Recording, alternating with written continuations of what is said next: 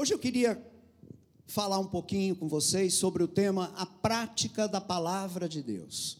E eu quero fazer isso a partir de uma história que todos conhecem muito bem, é aquela parábola que Jesus contou no capítulo 15 de Lucas e que ficou conhecida como a parábola do filho perdido. Mesmo conhecendo muito bem essa parábola, eu vou pedir que a gente faça a leitura desse texto então, por favor, me acompanhem, começando aqui no Evangelho de Lucas, capítulo 15, versículo 1, diz assim: Todos os publicanos e pecadores estavam se reunindo para ouvi-lo. Mas os fariseus e os mestres da lei o criticavam. Este homem recebe pecadores e come com eles. Então Jesus lhes contou esta parábola. Bom, na sequência vem três parábolas, na verdade: a parábola da ovelha perdida, a parábola da moeda perdida e a parábola do filho perdido. Todas têm como objetivo ensinar a mesma lição, não é? Então eu quero pular imediatamente para aquela parábola que vai atrair a nossa atenção hoje, que é a parábola do filho perdido. Vamos direto para o versículo 11 agora. Jesus continuou: Um homem tinha dois filhos. O mais novo disse ao seu pai: Pai, eu quero a minha parte da herança. Assim, ele repartiu sua propriedade entre eles. Não muito tempo depois, o filho mais novo reuniu tudo o que tinha e foi para uma região distante.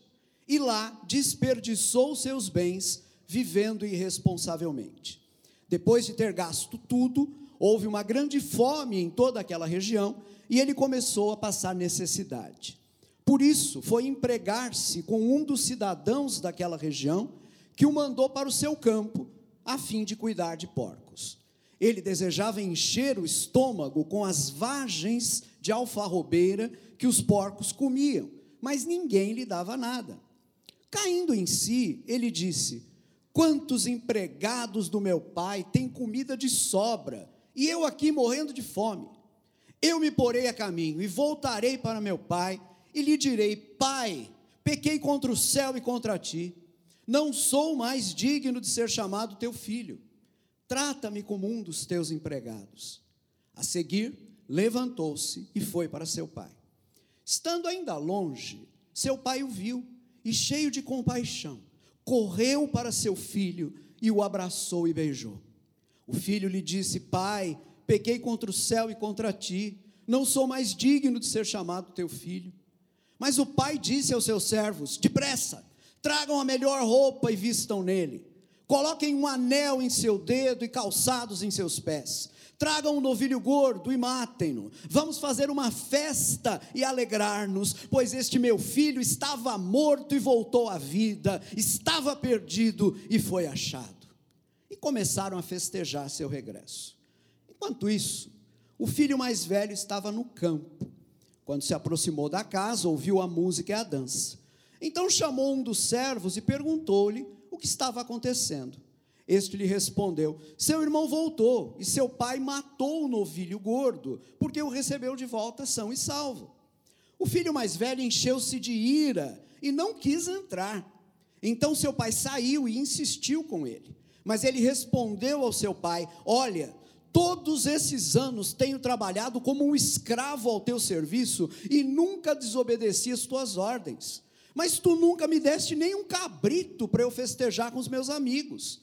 Mas quando volta para casa esse teu filho, que esbanjou os teus bens com as prostitutas, matas o novilho gordo para ele. Disse o pai: Meu filho, você está sempre comigo, e tudo o que é meu, e tudo o que tenho é seu. Mas nós tínhamos que celebrar a volta desse seu irmão e alegrar-nos, porque ele estava morto e voltou à vida estava perdido e foi achado. Amém. Queridos, é muito fácil a gente perceber aqui no fecho da parábola como Jesus, na verdade, está querendo ensinar uma lição aos fariseus e mestres da lei sobre quem a gente leu lá no primeiro versículo, aqueles homens que criticavam Jesus porque estava recebendo na sua companhia pecadores, publicanos, gente não recomendada. Né? Jesus, na verdade, através das três parábolas, está tentando mostrar para aqueles homens né, o erro do comportamento deles. E especificamente nessa parábola, Jesus está tentando mostrar que eles eram incapazes de se alegrar com a conversão dos pecadores, assim como o irmão mais velho era incapaz de ficar feliz com o retorno do seu irmão, com o retorno do filho mais novo do seu pai. Então vejam, essa é a grande lição das três parábolas que Jesus conta nesse capítulo. Né? Jesus está tentando corrigir a atitude errada de coração daqueles fariseus e, e mestres da lei, e escribas, né? como diz a outra versão. Agora, além dessa lição, que sem dúvida nenhuma é a lição central da parábola, existem outras lições que podem ser tiradas desse texto. São outros ângulos pelos quais a gente pode olhar esse texto e que podem, se nós olharmos com atenção, podem nos revelar também outras riquezas que estão aqui na palavra. Então, a minha oração, queridos, é que o Espírito Santo nos ilumine o coração hoje, para que a gente consiga aprender as lições que ele colocou para nós na sua palavra. Esse é seu coração também hoje, sim ou não? Sim? Ok. Vocês estão acordados e presentes? Sim? Não foram abduzidos nem nada? Não, né? Muito bom então. Eu acredito que há uma lição muito profunda nessa parábola. E essa lição tem a ver com aquilo que eu vou chamar de a nossa experiência da presença de Deus. A nossa experiência da presença de Deus. Vejam bem, essa lição está presente naquilo que a gente pode compreender, lendo a parábola, sobre a relação do pai com os seus dois filhos, ou talvez colocando melhor, sobre a relação que cada um desses dois filhos tinha com o seu pai. Vamos lembrar que na parábola que Jesus conta, o pai representa Deus. Né? Então, a partir daí, nós podemos tirar uma lição sobre qual a qualidade efetiva do relacionamento com esse pai que esses dois filhos tinham. E a partir daí, nós podemos aprender alguma coisa sobre a nossa própria relação com Deus, nosso Pai. Eu chamei, né, o que eu estou tentando mostrar para vocês aqui, de nossa experiência da presença de Deus. E eu queria frisar esse ponto aqui. Eu disse experiência da presença de Deus. Porque vejam bem, queridos, antes de mais nada, a, a presença de Deus é uma experiência do cristão. Uma experiência. A fé cristã não é apenas uma ideia. A fé cristã não se limita ao receber e ao aceitar ideias como quem aceita uma filosofia.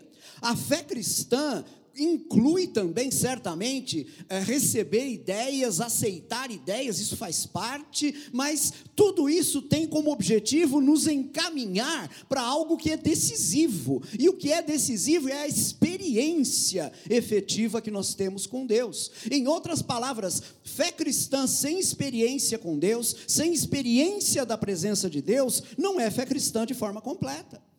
Eu gostaria de mostrar isso rapidamente para vocês. Né? Estamos aqui diante de um fato que eu acho fundamental. A fé cristã é uma fé profundamente experimental. Experimental no sentido de que nós temos experiência de Deus, experiência com Deus, e não apenas ideias sobre Deus. E a gente vê isso refletido de forma muito clara eu podia aqui abrir vários textos, mas eu vou me limitar a um apenas, né? que para mim é emblemático dessa linguagem exaltada que os salmos empregam sempre que falam sobre a experiência da presença de Deus. O texto que eu quero chamar a atenção de vocês é o Salmos 84, versículos 1 e 2 e 10. Esse salmo diz assim: percebam a força da linguagem. Como é agradável o lugar da tua habitação, Senhor dos exércitos. A minha alma nela e até desfalece pelos átrios do Senhor. O meu coração e o meu corpo cantam de alegria ao Deus vivo. Melhor é um dia nos teus átrios do que mil no outro lugar. Prefiro ficar à porta da casa do meu Deus a habitar nas tendas dos ímpios. Estar com Deus, estar na presença de Deus, essa coisa do corpo que treme só por causa da ideia de comparecer diante da presença de Deus. Vocês estão percebendo a força de tudo isso? E vejam bem, nós estamos falando da experiência de um homem que vivia ainda na antiga aliança. É um homem do Antigo Testamento. É um homem para quem sobre quem, dentro de quem o Espírito Santo ainda não havia sido derramado, como ele foi derramado sobre nós que vivemos na nova aliança. Ora, então se esse homem tinha uma experiência de tal qualidade com Deus, quanto mais nós, que somos o templo do Espírito Santo, somos habitados por Ele, quanto mais nós precisamos corresponder a essa linguagem exaltada. Essa precisa ser a nossa experiência. Se a experiência da presença de Deus era dessa ordem no tempo do salmista, quanto mais deve ser nos nossos dias, na nossa vida. Na verdade, gente, nós fomos criados para isso. Nós fomos criados para essa vida de comunhão com Deus, para essa vida de experiência da presença de Deus. Me permitam mostrar isso através de mais um salmo, Salmo 73, versículo 25. Olhem o que o salmista diz: A quem tenho nos céus, senão a ti? E na terra, nada mais desejo, além de estar junto a ti. Gente, que coisa! Deus é tudo que esse homem tem. Na terra, ele não deseja nada mais do que ele deseja a Deus. Vocês notam a força desse sentimento, dessa experiência, como todo ser desse homem está envolvido nessa relação que ele tem com Deus? Vocês percebem isso? Agora, se vocês quiserem isso colocado em linguagem do Novo Testamento, Vamos dar uma olhada no que Paulo nos diz em Romanos capítulo 14, versículos 7 e 8. Paulo diz assim: Pois nenhum de nós vive apenas para si, e nenhum de nós morre apenas para si. Se vivemos, vivemos para o Senhor. E se morremos, morremos para o Senhor. Assim, quer vivamos, quer morramos, pertencemos ao Senhor. Gente, que coisa. Paulo está dizendo: a nossa vida é dele, nós pertencemos a ele. Se a gente está vivo, a gente está vivo para ele. Se a gente morre, a gente morre para ele. É isso, esse é o sentido da nossa vida. Então, notem bem: o objetivo de Deus para nós, gente, ele nos criou para isso, para uma vida eterna de relação íntima e plena com ele. Amém? Ok. Agora, tem um detalhe aqui que eu quero esclarecer e que vai explicar muito das nossas dificuldades com esse assunto. Vejam bem, quando Deus nos criou, na criação, a nossa relação com Deus era uma relação transparente. Vocês vão entender o que eu quero dizer. Deus estava ali no jardim com o ser humano e falava com ele sem barreira nenhuma. Vocês notam isso, por exemplo, no texto de Gênesis 3:8, um pequeno detalhe aqui desse texto. Gênesis 3:8 diz: ah, Quando ouviram a voz do Senhor Deus que andava no jardim pela viração do dia, esconderam-se da presença do Senhor Deus, o homem e sua mulher, por entre as árvores do jardim. Um detalhezinho, eu estou usando aqui a tradução mais antiga, eu acho que ela é melhor nesse ponto. Viração é aragem ou vento fresco que sopra do mar para a terra no fim da tarde. É isso que significa viração. Né? Aquele horário do dia em que o vento bate do mar para a terra e é um vento refrescante, uma brisa fresca, uma brisa suave. Tá? Ora, o que esse texto está sugerindo para a gente é que Deus se encontrava com o ser humano, com o homem e a mulher, no jardim. Havia meio que um encontro marcado entre Deus e a sua criação no jardim, na viração do dia. Só que nesse dia aqui, o, homem e a sua mulher faltaram no encontro marcado com Deus. E faltaram por quê? Por causa do pecado. Vocês conhecem o resto da história, vocês sabem o diálogo que Deus tem com Adão e Eva na sequência, né? Deus pergunta para Adão: onde é que você estava? E o homem responde: Eu ouvi a voz do Senhor no jardim e me escondi porque estava nu. E aí Deus diz: E quem foi que te disse que você estava nu? Por acaso você comeu da fruta que eu disse para não comer? e a gente sabe o resto da história. O ser humano havia pecado, havia desobedecido a Deus, e por causa disso, teve medo, se escondeu, fugiu da presença de Deus. Amados, a lição aqui é muito simples: o pecado levantou uma barreira na nossa relação com Deus. O pecado, e vamos recordar aqui que pecado significa rebeldia em relação a Deus. Pecado significa o desejo de viver sem Deus, o desejo de viver para mim mesmo, o desejo de me concentrar em mim e deixar Deus de lado. Isso é pecado. Notem que isso é exatamente o contrário do que Paulo fala em Romanos 14. Paulo diz ali: se eu vivo, eu vivo para o Senhor, se eu morro, eu morro para o Senhor, eu pertenço a Ele. Essa é a posição de um cristão, mas a posição de alguém em pecado é: eu vivo para mim, eu vivo para fazer a minha vontade, o que interessa é o que eu quero fazer, e ponto final. Percebam então a diferença aqui. Pois bem, é essa realidade complicada, chamada pecado, que introduz uma dificuldade direta, uma barreira no nosso relacionamento com Deus. E essa barreira só pode ser vencida, só é superada através da obra de Jesus. Vocês sabem disso? Me permitam só recordar Hebreus capítulo 10, versículos 19 e 20. Portanto, irmãos, temos plena confiança para entrar no Santo dos Santos pelo sangue de Jesus, por um novo e vivo caminho que ele nos abriu por meio do véu, isto é, do seu corpo. Aqui a referência é a obra que Jesus realiza, especialmente o seu sacrifício, a sua morte na cruz. E o que nós aprendemos é que a presença de Deus que nós perdemos por causa do pecado, nós recuperamos por causa do Calvário, por causa da obra que Jesus realiza.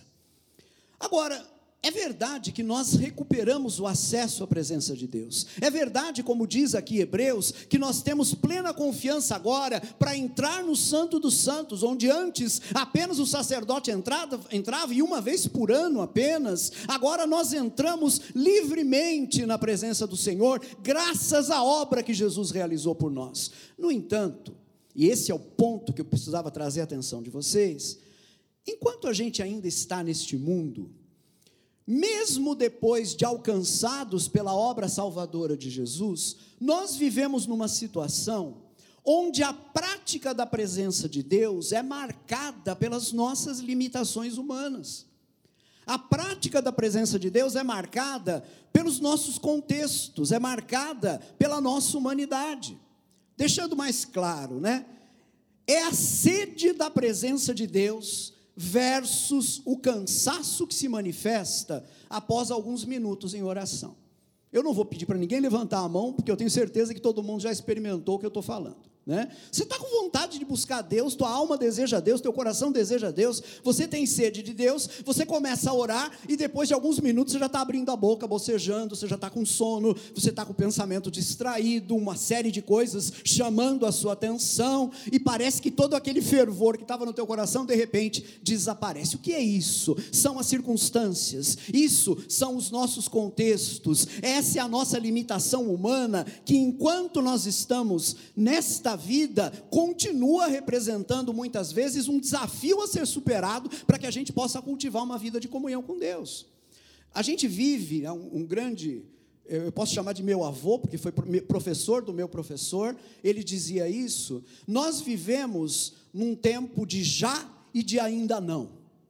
Já porque a obra de Cristo já foi realizada, nós fomos salvos e nós temos pleno acesso à presença dEle. Nós vivemos na época do já, mas nós vivemos também na época do ainda não, porque nós ainda não experimentamos plenamente, temos a experiência plena da presença de Deus e da comunhão com Ele por causa das limitações da nossa própria humanidade. Uh, enquanto o Senhor não voltar, e enquanto o Senhor não nos ressuscitar, essas limitações vão continuar existindo. E é por isso que Paulo vai dizer lá em Romanos 8, meio que resumindo essa situação na qual a gente vive, Romanos 8, 22 e 23. Sabemos que toda a natureza criada geme até agora como em dores de parto. E não só isso, Mas nós mesmos, que temos os primeiros frutos do Espírito, gememos interiormente, esperando ansiosamente nossa adoção como filhos, a redenção do nosso corpo.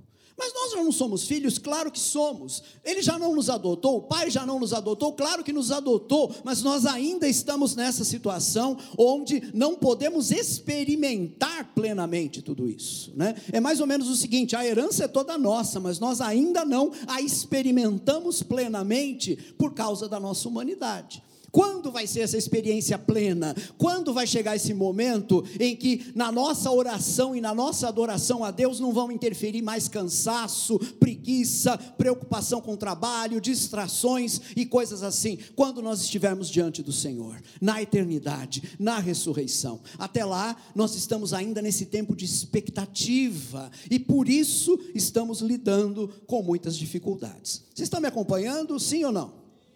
Bom, um exemplo dessas dificuldades, né? Às vezes a gente nem sabe como orar.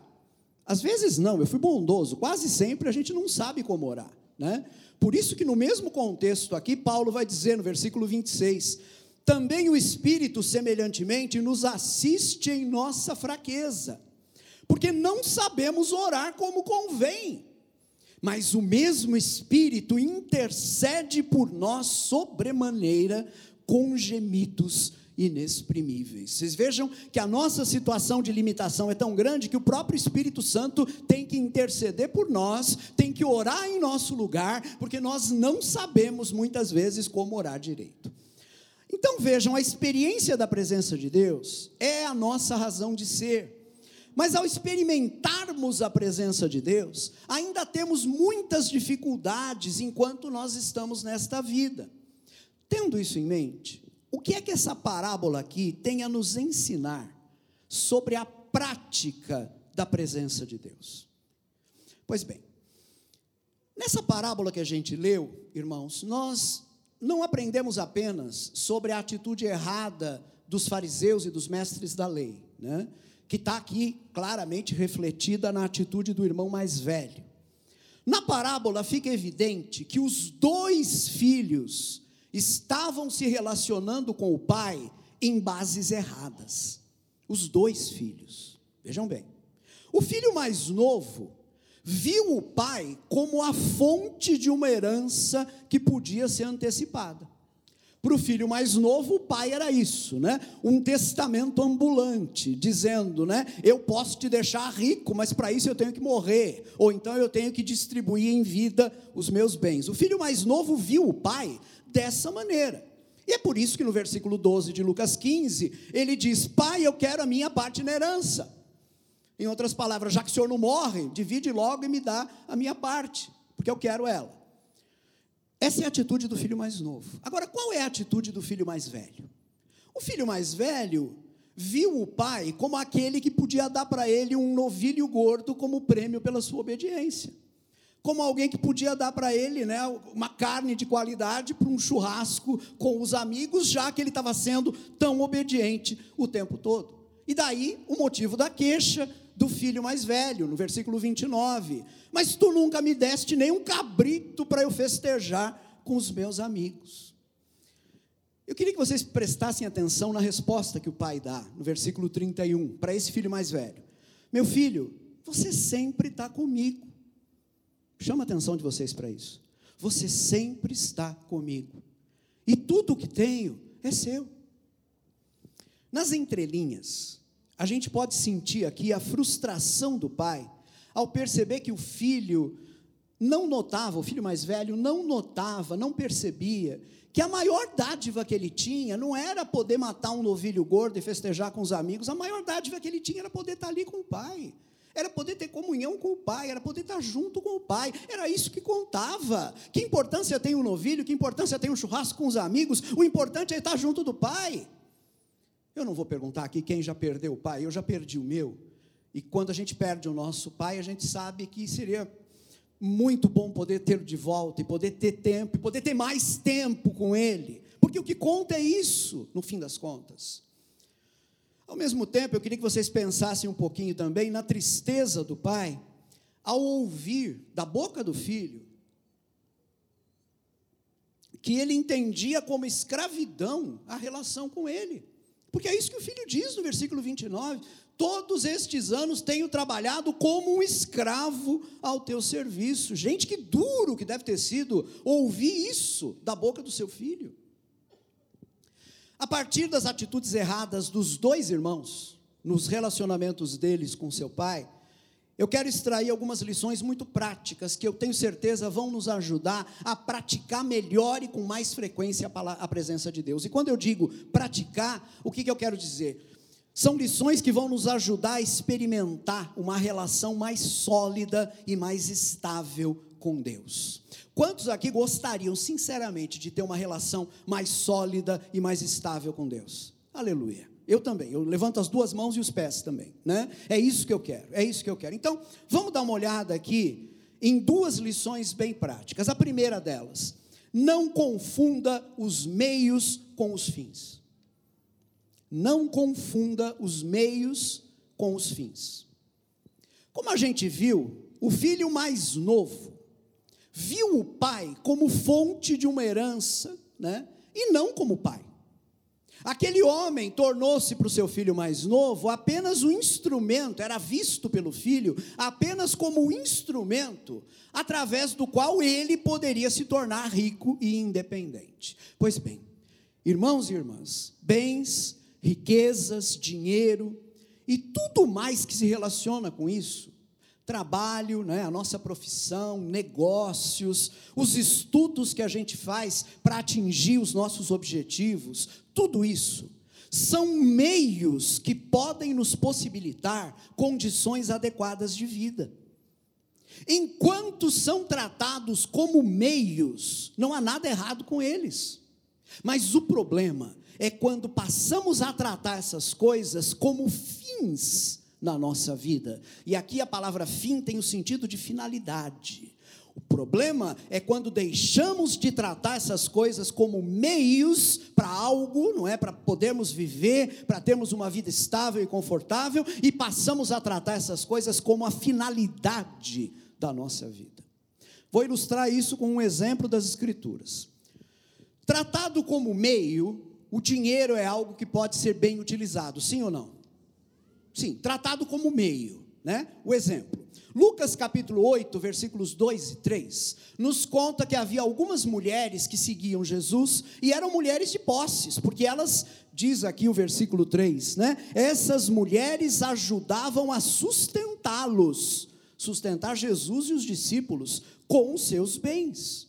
Ora, vocês estão vendo aqui um exemplo de algo bom que pode ser feito com o dinheiro quando nós tratamos o dinheiro como meio né?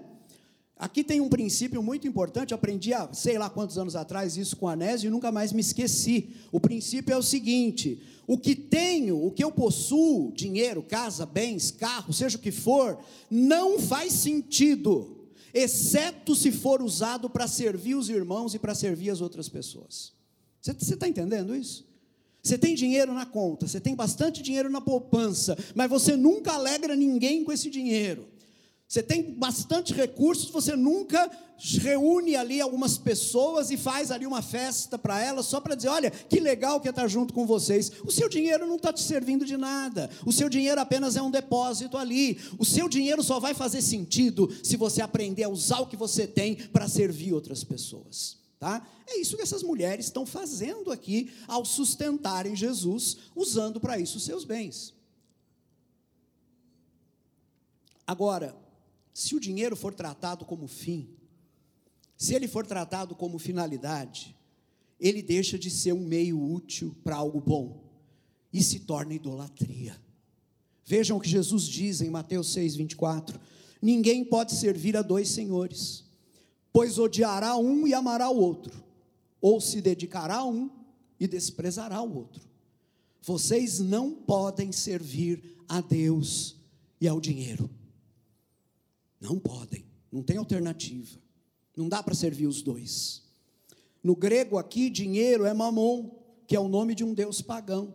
Então Jesus está claramente dizendo: o dinheiro se tornou idolatria para essa pessoa. Que Jesus está falando sobre dinheiro nessa passagem, não há a menor dúvida, e se vocês tiverem, quiserem depois, chequem o contexto, capítulo 6, versículos 19 a 24. Jesus está tratando dessa questão. E o que ele está tentando nos mostrar é que o dinheiro tratado como finalidade, tratado como fim, torna-se um ídolo. E, gente, não há espaço para ídolos, não há espaço para falsos deuses na vida de quem foi criado para se relacionar com Deus. Amém? Não há lugar, não há espaço, não há possibilidade. Agora, notem uma coisa importante: essa tentação que leva a gente a trocar Deus por coisas inferiores, quando a gente confunde né, os meios com os fins, essa tentação ocorre de forma muito sutil. O filho mais novo não acordou de repente um dia e disse assim: Ah, tive uma ideia, vou pedir para o meu pai tudo que eu tenho porque eu quero aproveitar a minha herança. Não foi de repente. Essa tentação foi sendo cultivada lentamente no coração dele. E é assim que acontece com a gente também. Há uma série de coisas na nossa vida: trabalho, estudo, lazeres, sonhos, que são coisas boas em si mesmas. Mas a tentação vai nos levar a uma concentração nessas coisas. Lentamente, vão ser essas coisas que vão assumir o controle da nossa vida, e quando isso acontece, elas deixam de ser meios válidos, úteis e passam a ser finalidades. Em outras palavras, elas se tornam ídolos. Se vocês me permitem uma palavra muito pessoal, foi, foi assim comigo. Quando eu me decidi me dedicar à vida acadêmica, e eu fiz isso, porque tenho vocação também para isso, faz parte dos talentos que eu tenho, do meu chamado e tudo mais. Eu não percebi que a vida acadêmica se tornou a minha prioridade. E ao se tornar a minha prioridade, deixou de ser meio e se tornou fim. Então vejam bem, é lícito, é, é parte da minha vocação, é, é algo que Deus me deu talento para fazer, sim, mas se aquilo se tornar o mais importante da minha vida, se torna um ídolo. Queridos e queridas, eu fui criado por Deus e, e, para Deus, e eu tenho que tomar cuidado com qualquer coisa que esfrie o amor por Deus no meu coração. Vocês estão me entendendo? A regra, aliás, é essa. Talvez você pergunte: como é que eu vou saber em que medida o meu trabalho está se tornando um ídolo, deixando de ser um meio e se tornando um fim? Eu te respondo: quando você perceber que o teu coração está esfriando, muito provavelmente é porque isso está acontecendo. Pode ser através do trabalho, pode ser através do estudo, pode ser através da família, pode ser através de uma, do hobby, pode ser através de uma série de coisas. O teste é o coração. Se o coração esfria, então nós estamos nos tornando idólatras sem perceber. Tem uma coisa aqui muito prática para a gente se exercitar. Qual o lugar que Deus ocupa na sua vida, diante das demais coisas? Qual o lugar?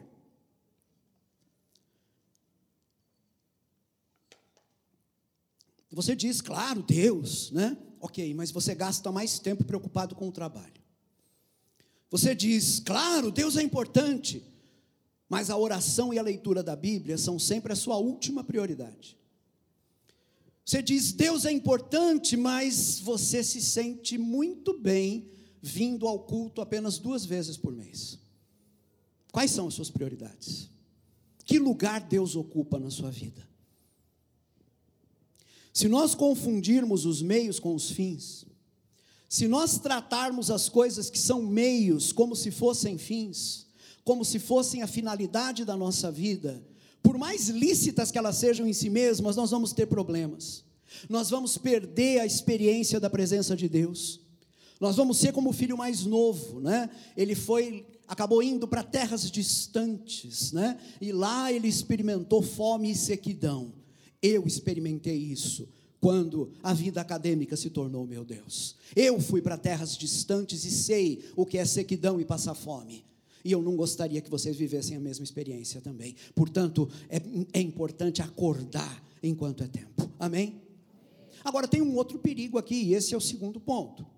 O outro perigo é ter a atitude do irmão mais velho, aquele que não partiu, aquele que ficou em casa.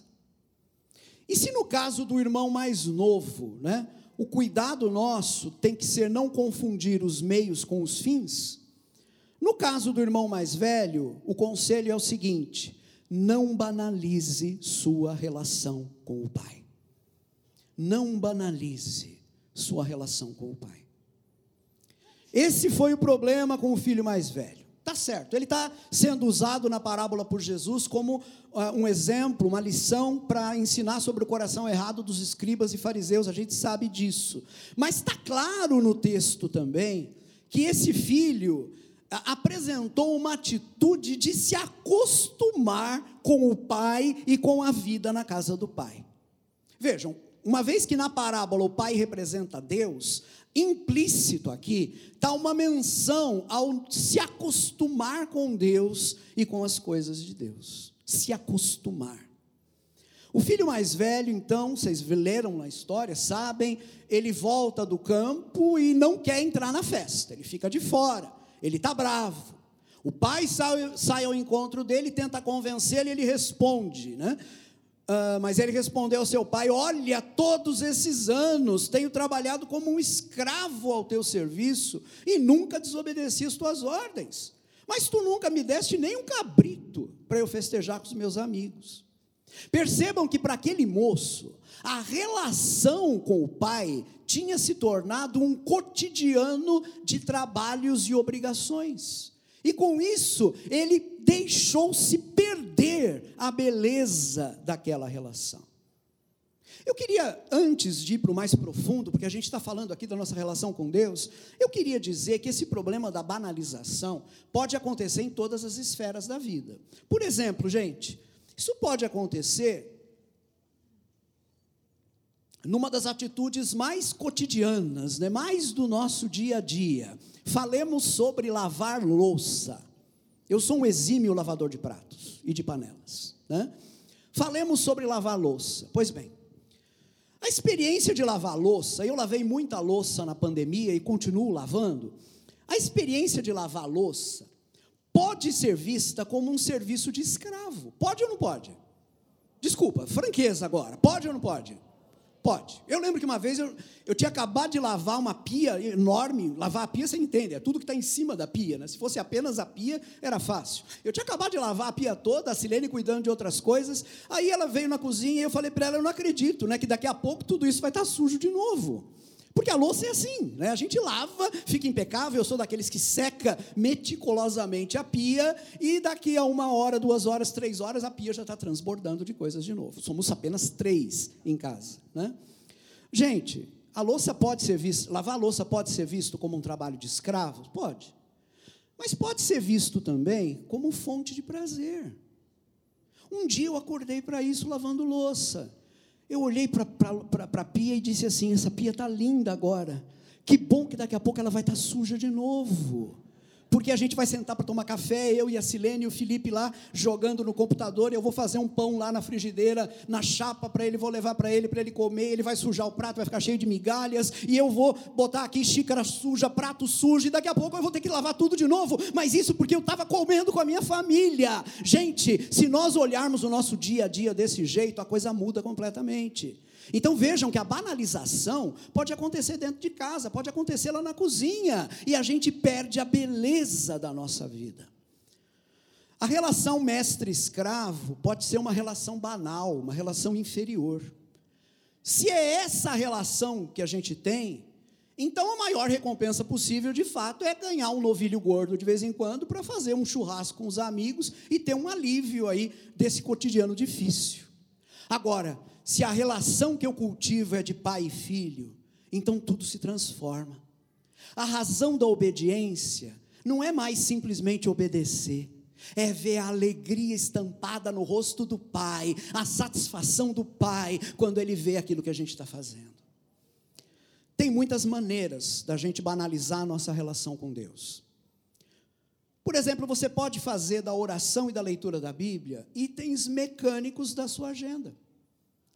Se você fizer isso, transformar a oração e leitura da Bíblia em itens mecânicos, não se surpreenda se daqui a pouco você estiver achando orar e ler a Bíblia como trabalhos, atitudes de escravo. Você vai chegar nisso, porque banalizou. Mas que diferença quando você encontra nessas práticas, oração e leitura da Bíblia, não o cumprimento de uma ordem qualquer, ah, que eu tenho que orar e ler a Bíblia, não. Você encontra a expressão de um relacionamento vivo com Deus, nosso Pai. Eu lembro de uma irmã, Uh, muitos irmãos aqui mais antigos na Carisma vão se lembrar dela. Uma irmã muito querida, que estava com a gente logo no começo da Carisma e que agora mora no exterior, mora em outro país. Essa irmã ficou famosa entre nós porque ela foi descoberta como sendo a causa dos congestionamentos na marginal do Tietê. A gente descobriu que toda vez que saía do trabalho, essa irmã orava pedindo a Deus, Deus, que a marginal esteja bem é, congestionada. Por que isso? Porque assim ela demorava mais para voltar para casa. E ela gastava esse tempo no carro, orando, adorando a Deus, intercedendo pela igreja, orando pelos irmãos. Essa irmã era uma intercessora. Essa irmã tinha um prazer na oração que era uma coisa impressionante. E eu lembro quando isso veio à tona, e foi o Anésio que disse até: Nós descobrimos a causa dos congestionamentos na marginal do Tietê. É a irmã Fulana. Né? Gente, vocês estão entendendo o que é valorizar a prática? O que é ver na oração, não um trabalho de obrigação, não a atitude de um escravo, mas o momento, um dos momentos em que a gente expressa efetivamente o nosso relacionamento com Deus? Amém? Uma outra coisa que pode fazer com que a nossa relação com Deus fique banalizada é encarar o culto como outra obrigação. A frase dita em algumas famílias é assim: é melhor a gente ir hoje, tem três domingos que a gente não vai. Se a gente diz isso, a gente já está numa relação banalizada com Deus.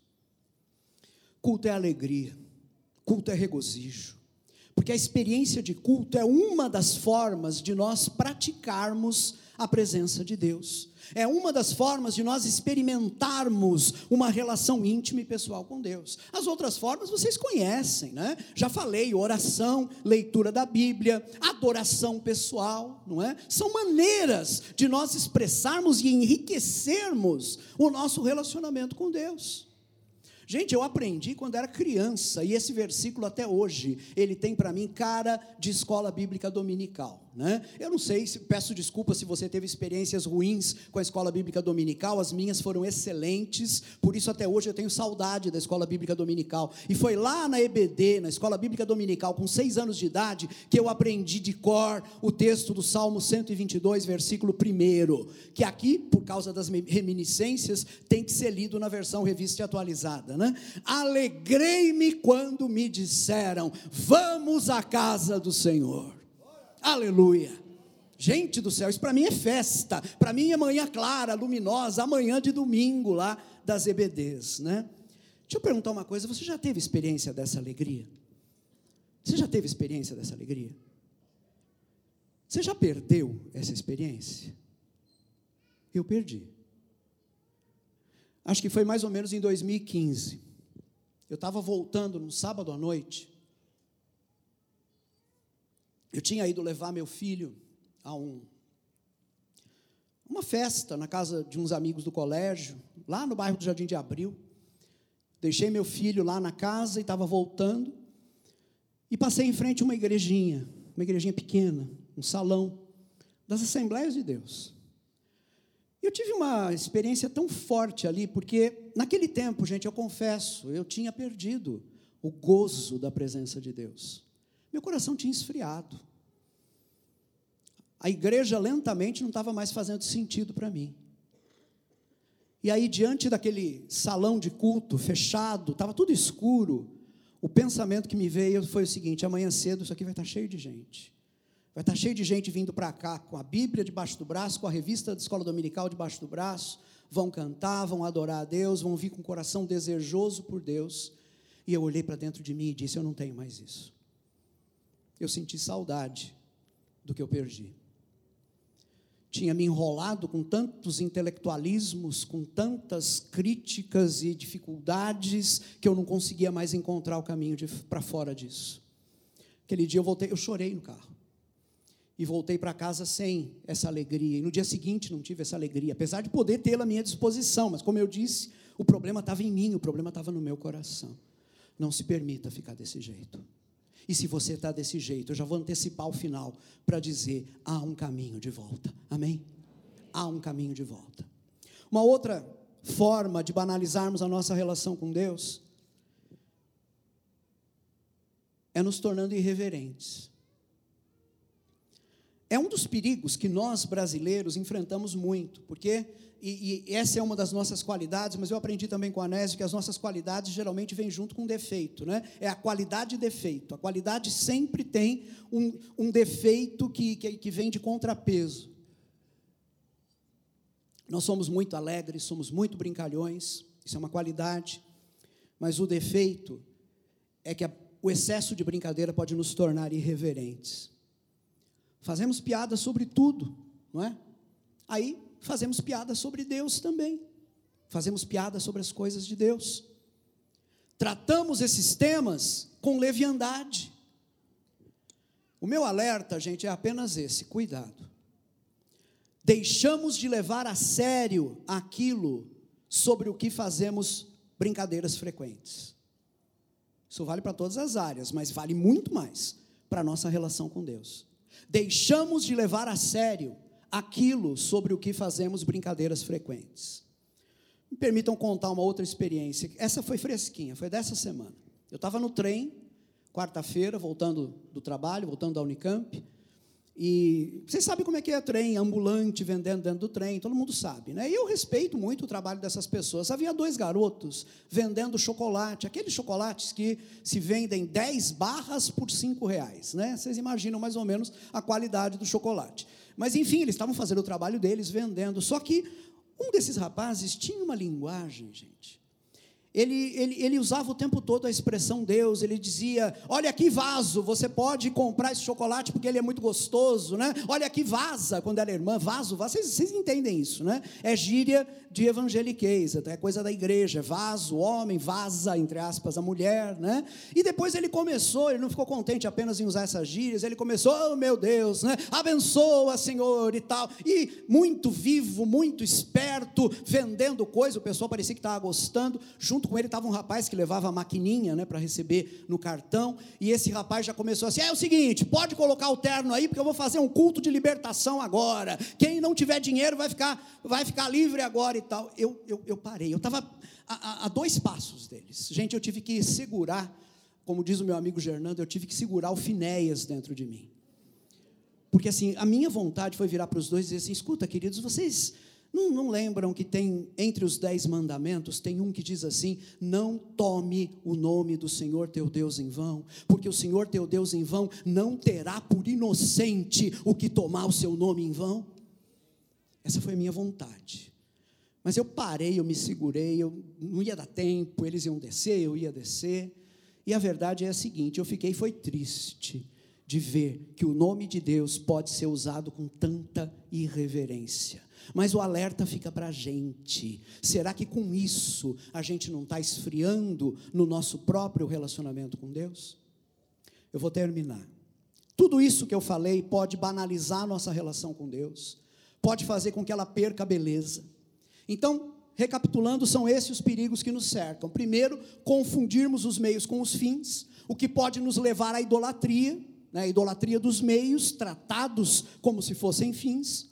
O resultado é que as muitas coisas dessa vida sufocam a nossa relação com Deus e nos afastam dele. Foi a experiência do irmão mais novo, do filho mais novo. E em segundo lugar, a possibilidade, o risco, o perigo de nós banalizarmos a nossa relação com Deus, vendo essa relação na lógica do costume, vendo essa relação como obrigação, o que tira toda a beleza da nossa dedicação ao Pai.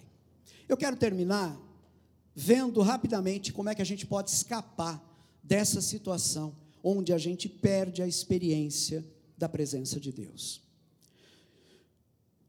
Gente, a boa notícia é que o recomeço é sempre possível. Esse é meu terceiro e último ponto. A boa notícia sobre o filho mais novo, todos vocês conhecem já, não conhecem? Ele voltou para casa ou não voltou? Ele voltou para casa. Lucas 15, né, 17 a 20. Caindo em si, ele disse: Quantos empregados de meu pai têm comida de sobra, e eu aqui morrendo de fome? Eu me porei a caminho e voltarei para meu pai. E lhe direi: Pai, pequei contra o céu e contra ti. Não sou mais digno de ser chamado teu filho. Trata-me como um dos teus empregados. A seguir, isso é importante. Levantou-se e foi para seu pai. O que aconteceu a gente sabe, o pai o viu de longe, não é como está no versículo 20, isso quer dizer que o pai estava olhando, o pai estava esperando, e quando viu o filho, correu ao encontro dele, abraçou e beijou, e nem quis ouvir a confissão do filho até o fim, já foi pedindo que os servos trouxessem o necessário para recolocar aquele filho na posição de filho. O pai estava à espera, o pai acolheu. Pode mais uma história só? Pode ser? Hoje eu estou cheio de histórias, vocês notaram, né?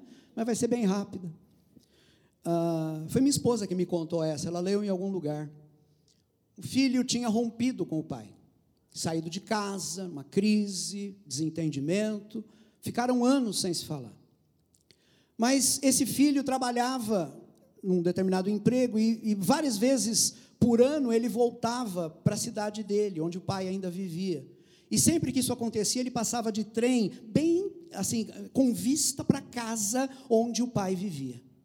E numa dessas vindas, ele sentiu o coração confrangido de tanta saudade, que voltando para casa, ele escreveu para o pai e disse: Pai, eu, eu queria muito ver o Senhor de novo, eu estou muito triste, eu estou muito arrependido, mas eu não tenho coragem. O que eu fiz foi tão grave, eu ofendi tanto o Senhor, mas olha, eu vou trabalhar tantas e tantas vezes por ano aí na cidade do Senhor, e, e, e toda vez que eu chego de trem, eu vejo a casa, pai, dia tal eu vou voltar para a cidade para trabalhar, eu vou passar de trem em frente da casa. Se o senhor quiser me receber de volta, coloca uma janela é, coloca uma, uma toalha branca na janela do quarto do senhor.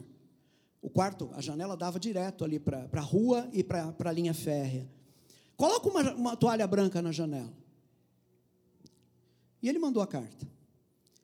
No dia combinado, quando o trem estava chegando, vocês imaginam como é que estava o coração desse rapaz, né? O rapaz olhou e viu a toalha branca na janela do pai. Mas viu também a fachada inteira da casa pintada de branco, o muro pintado de branco, a calçada pintada de branco, tudo pintado de branco. Ele desceu do trem, foi até a casa do pai, abraçou o pai, beijou o pai, os dois se reconciliaram. E aí ele perguntou: Pai, o senhor não pôs sua toalha, o senhor pintou tudo de branco. O pai olhou para ele com os olhos cheios de lágrimas e disse assim: Filho, eu fiquei com medo que você não visse a toalha.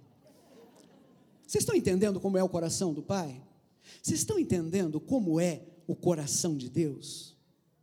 Queridos, sempre tem retorno possível.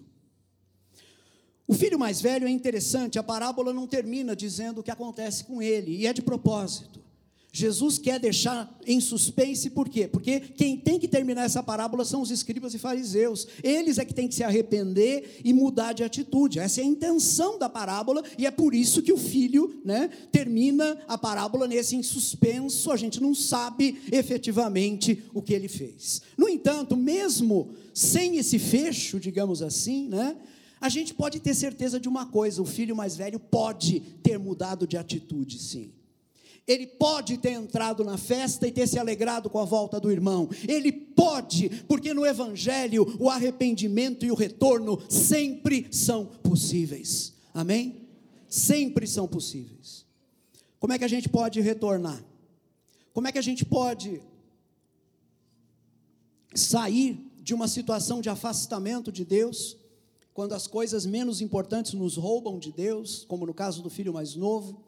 Como é que a gente pode sair de uma situação onde a gente se acostuma com as coisas de Deus, elas ficam banalizadas para nós, perdem o brilho para nós? Uma palavra só: arrependimento. Apocalipse 2, versículos 4 e 5 diz: Contra você, porém, aqui é Jesus mandando um recado para uma igreja, a igreja de Éfeso. Contra você, porém, tenho isto: você abandonou o seu primeiro amor. Lembre-se de onde caiu arrependa-se e pratique as obras que praticava no princípio. É isso, gente. É isso. Quais são os passos aqui para voltar? Lembre-se de onde caiu. Onde foi que a gente caiu? Onde foi que a gente deixou o amor das coisas ultrapassar em nós, em nosso coração, o amor a Deus? Onde foi que nós deixamos a indiferença, a mesmice, a irreverência contaminar a nossa relação com Deus? Eu fiz isso. Eu deixei. Eu caí. Eu me lembrei de onde eu caí. Em segundo lugar, arrependa-se. O que é arrepender? É se voltar, é voltar, é dar meia volta. A palavra aramaica diz nitidamente isso: é dar meia volta. Né? O que é se arrepender? É dizer eu me arrependo, eu, eu quero mudar. Que droga, eu perdi tudo. Agora eu estou aqui diante da igreja, mas eu, ela é, tem aqui uma beleza que eu perdi. Eu demorei muito tempo depois dessa noite em 2015, mas teve o dia que eu falei para Deus: Deus, eu quero tudo aquilo de volta, eu quero tudo aquilo que eu experimentei com o Senhor de volta. Eu quero isso. Arrependa-se. Arrepender-se é dizer: Eu quero mudar. Eu estou só, eu estou na sequidão, eu tenho fome, eu quero voltar para a casa do meu pai. E pratique as obras que praticava no princípio. Eu fiz isso fui procurar aquele lugar de oração que eu tinha conhecido no passado, fui voltar a ler a Bíblia como quem acredita naquilo que está lendo, e não como quem fica levantando um monte de teorias críticas sobre o que está lendo. E querem saber, gente? O Espírito Santo aqueceu meu coração. Eu não dei para vocês agora há pouco um teste dizendo: você sabe que tá, que as coisas estão se tornando ídolos para você quando seu coração vai ficando frio. Lembram disso? O segundo teste, você sabe que está no caminho correto de novo, quando seu coração começa a ficar quente outra vez. O coração é o termômetro. O Espírito Santo aqueceu meu coração. A oração voltou a ser um tempo bendito para mim. Difícil agora é parar de orar. A Bíblia tornou-se o pão do qual eu dependo diariamente.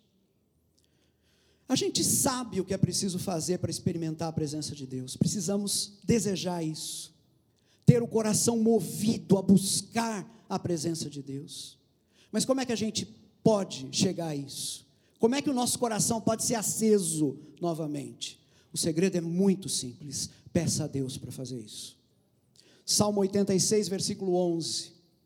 Ensina-me, Senhor, o teu caminho e andarei na tua verdade. Dispõe-me o coração para só temer o teu nome. É isso, meu irmão. Peça isso ao Pai. Seu coração está frio?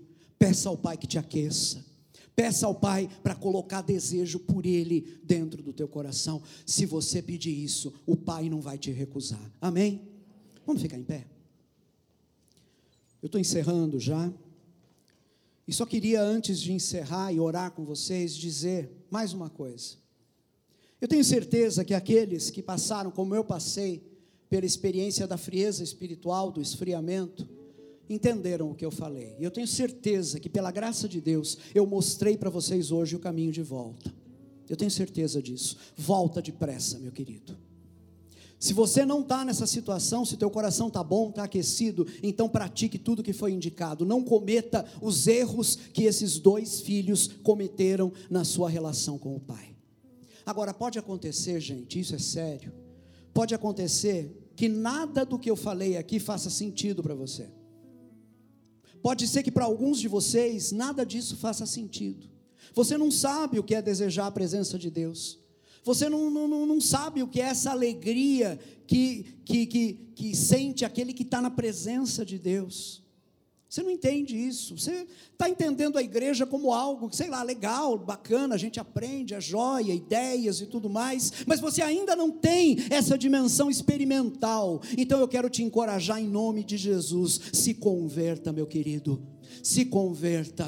Diga ao Senhor hoje, Deus, eu preciso nascer de novo. Como Jesus diz lá em João 3: Em verdade, em verdade te digo que se alguém não nascer de novo, não pode ver o reino de Deus. O que é ver o reino de Deus? É ver esse valor todo. A pessoa que não nasceu de novo chega, vê a gente adorando a Deus e não entende isso, não entende como é que é possível tanto zelo, tanta alegria, você ainda não está vendo o reino. Meu Deus, o que eu posso fazer então? Peça a Deus que te converta. E mais uma vez a palavra de Jesus em Lucas 7 está valendo. Se vocês que são maus sabem dar boas coisas aos seus filhos, quanto mais o Pai Celestial dará o Espírito Santo àqueles que pedirem a Ele.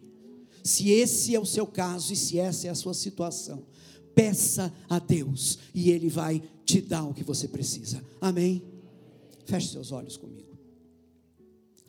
Senhor, essa é a tua palavra, proferida, Pai, a partir da nossa fraqueza humana, mas eu sei, Pai, potencializada pelo poder do Teu Espírito Santo. Aplica essa palavra nos nossos corações para que, Pai, aqueles dentre nós que estão bem, continuem com o coração aquecido. Para que aqueles, Pai, que estão esfriando, ou quem sabe já estão totalmente frios na fé, desejem novamente voltar a ter a experiência da Tua presença. E para aqueles e aquelas que eventualmente não têm ideia do que seja isso, sejam despertados agora e peçam ao Senhor que abra seus olhos para que eles possam ver o reino de Deus. Que o teu Espírito Santo faça essa obra, para a glória única e exclusiva do teu nome, Pai. É isso que nós te pedimos, no nome de Jesus. Amém e amém. Quero te convidar a aplaudir o Senhor.